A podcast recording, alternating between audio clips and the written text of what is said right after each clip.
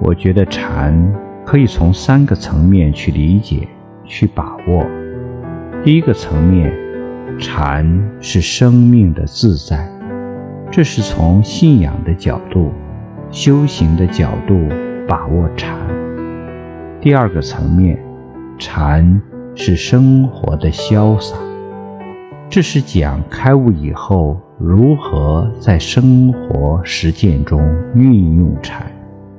它是禅者和光同尘教化众生的生活实践。第三个层面，禅是思想的空灵，这是从文化的层面来把握禅。